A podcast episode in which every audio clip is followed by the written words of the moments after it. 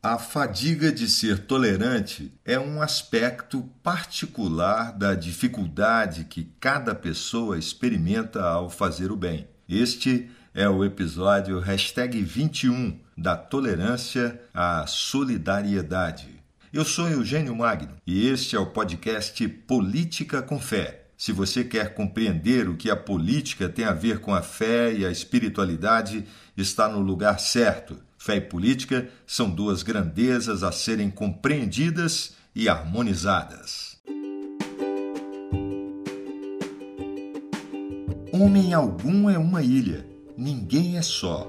Todos somos realmente responsáveis por todos, por nós, uns pelos outros e, ao alargar a proposta e pensar em termos do cosmos, entendemos que somos responsáveis por tudo Assim, adentramos o sétimo capítulo do livro Tolerância por uma Ética de Solidariedade e de Paz, de Bernhard Herring e Valentino Salvoldi, a que estamos dedicando alguns episódios deste podcast. Neste ponto, vamos refletir sobre alguns princípios de solidariedade e da ajuda subsidiária, o laço recíproco entre os seres humanos que devem ser corresponsáveis uns pelos outros pelos bens do planeta e de todo o universo.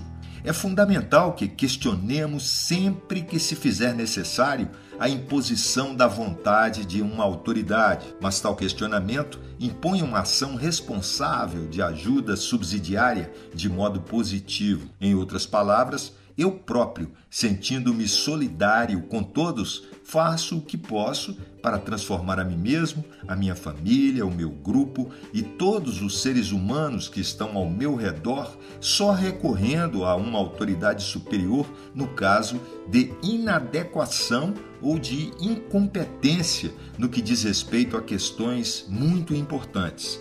Além disso, devo colocar meus vizinhos em condições de dar o melhor de si mesmos, a fim de que todos possam sentir-se criativos e realizados na procura do bem comum.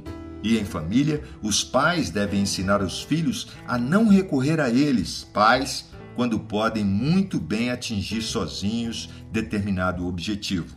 O chamado é para nos rumarmos a uma autêntica comunidade mundial que salvaguarde a justiça social planetária. Nessa perspectiva, o chamado é ainda para a dignidade de cada um quanto aos direitos fundamentais de todos e na qual toda a nação compreenda que não é possível pensar exclusivamente no próprio bem, desinteressando-se do bem de todas as nações. Solidariedade requer o fundamento da ética. Devo agir como se sempre estivesse na presença de Deus e, ao mesmo tempo, sentir-me responsável pela minha ação até o fim, como se Deus não existisse. Esta atitude, dizem os autores, pode ajudar-me a tornar-me consciente dos meus deveres para com as pessoas com quem encontro, como se fosse eu a derradeira esperança do pobre que bate à minha porta. Pelo simples fato de ser eu uma criatura humana, devo preocupar-me com o destino da humanidade. Como disse o dramaturgo e poeta romano Públio Terêncio, sou homem e tudo aquilo que é humano me diz respeito. Ser homem, na linguagem adotada à época de Terêncio, significa tornar-se ser humano através de um processo que obriga as pessoas a renovar e dilatar cotidianamente os próprios horizontes.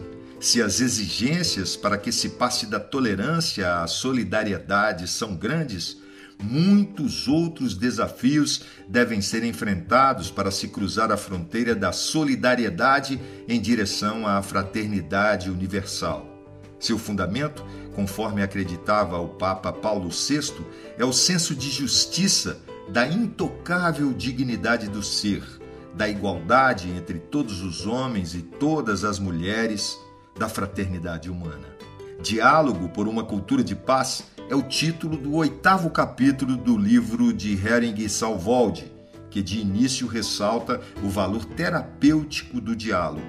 A saúde física, psíquica e moral, é um conceito de relação.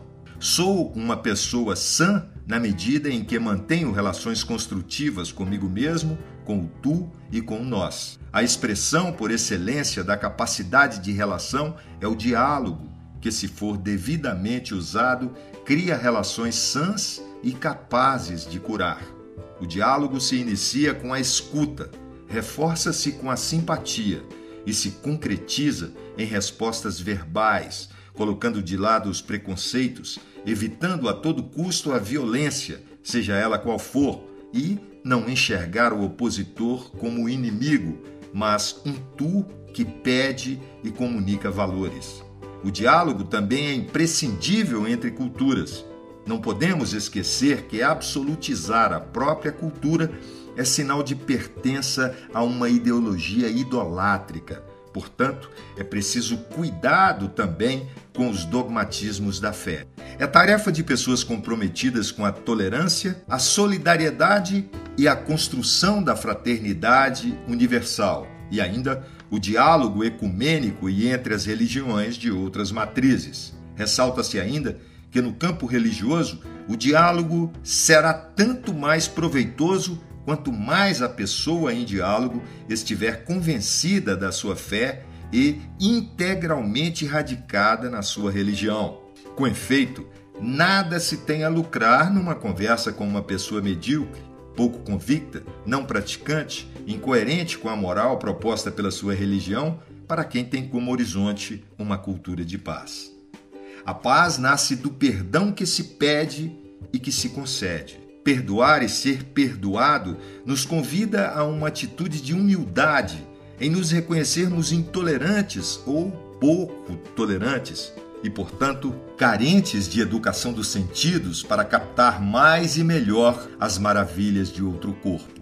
Daí a necessidade de educarmos nossos cinco sentidos: visão, audição, olfato, paladar e tato. Os autores concluem a obra afirmando que a fadiga de ser tolerante é um aspecto particular da dificuldade que cada pessoa experimenta ao fazer o bem. Falam da beleza de conhecer e agir moralmente, tendo sempre presente, porém, que a existência é eminentemente conflituosa. Portanto, a consciência, enquanto se abandona ao louvor e à gratidão, também experimenta o pranto pela desumanidade e pela crueldade de tantas opções humanas. Mas para aqueles que nos acompanharam até aqui, quero destacar o seguinte trecho da conclusão. O caminho ético da tolerância à solidariedade implica uma passagem da categoria do dever à do prazer, do dever do bem e o prazer do bem. Existe na tolerância um aspecto lúdico e alegre, pois o ser humano sente que o bem traz alegria. O ato de acolher o outro torna-se fonte de um prazer espiritual que nasce do aproximar-se do bem conhecido, do bem escolhido, do bem praticado. Obrigado pela sua audiência.